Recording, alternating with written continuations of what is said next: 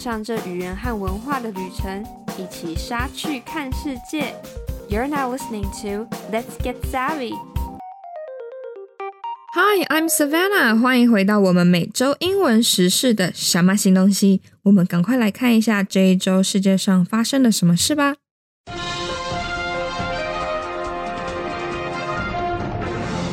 首先，四月七号，Al Jazeera 的报道。特拉维夫袭击事件造成一人死亡，多人受伤。One killed, several injured in Tel Aviv attack. A suspected terror attack in Tel Aviv, Israel's commercial hub, has left one person dead and several others injured. The attack involved a white car that rammed into a group of people near a popular seaside park before flipping over. 以色列商业中心特拉维夫疑似发生恐怖袭击，造成一人死亡，多人受伤。一辆白色汽车翻车前撞向了一个海滨公园附近的一群人。The driver was shot by police, who accused him of reaching for a weapon. The attack has been referred to as a terror attack by Israel's foreign ministry, and the suspect has been identified as an Israeli Arab with no previous criminal record. Israeli police have mobilized reserves, and Prime Minister Benjamin Netanyahu has instructed the IDF to mobilize additional forces. 这名司机因被看见伸手拿取武器，当场遭到警察击毙。以色列外交部将这次的袭击称为恐怖袭击。 嫌疑人身份已被确认为一名没有前科的以色列阿拉伯人。以色列警察已经动员了预备队。总理班杰明·纳坦雅胡也命令以色列国防军动员更多部队。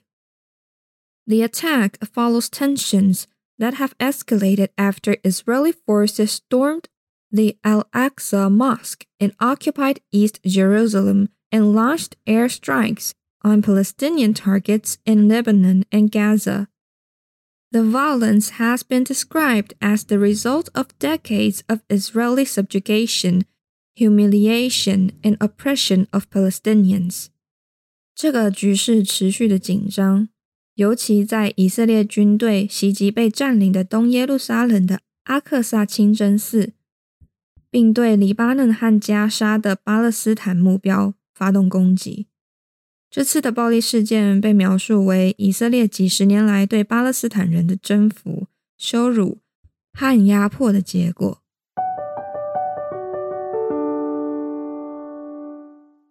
再来，我们看到四月七号 CNN 的报道，随着乌克兰战争持续进行，欧盟发现现在比以往更需要中国。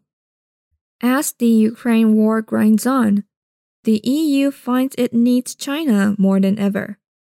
The European Union's relationship with China has become more critical than ever as the Ukraine war continues, leading some EU members to believe that economic relations with China are crucial for the bloc's ambition to become a major geopolitical player. 随着乌克兰战争持续进行， 欧盟和中国的关系变得比以往任何时候更加关键，导致一些欧盟成员国认为，现在与中国的经济关系对于欧盟成为主要地缘政治参与者的雄心至关重要。However, there are concerns about EU's dependence on China, given its human rights violations and aggression towards Taiwan. Some EU countries believe that diplomatic lines with China must remain open, but engagement with China should be on EU terms, and every effort must be made to discourage China from arming Russia. 然而，有鉴于中国对人权的侵犯以及对台湾的威胁，人们对于欧盟对中国的依赖性表示担忧。一些欧盟国家认为，与中国的外交关系必须要保持开放。 但是与中国的接触应该以欧盟的条件为最基础，并且必须尽一切努力阻止中国武装俄罗斯。Furthermore, some are afraid that China's involvement in European security will give Beijing a propaganda coup with the EU's blessing. 此外，也有些人担心中国参与欧洲国防安全将会让北京有欧盟的支持下成功宣传政变。最后，我们看四月八号 BBC 的报道：美国堕胎药美孚陪同在竞争裁决后陷入困境。Mifepristone, U.S. abortion pill in limbo after competing rulings.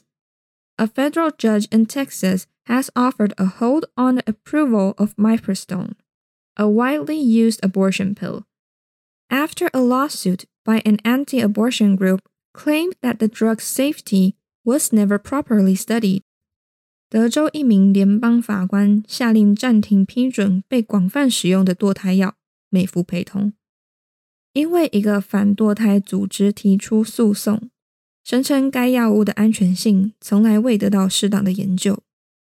However, an Obama appointed judge in Washington state issued a competing injunction an hour later, ordering no change be made to its availability. This makes it likely that the issue will escalate to the U.S. Supreme Court. The dwelling court orders could limit access to the drug for millions of women and threaten to upend the entire foundation of America's drug regulatory system.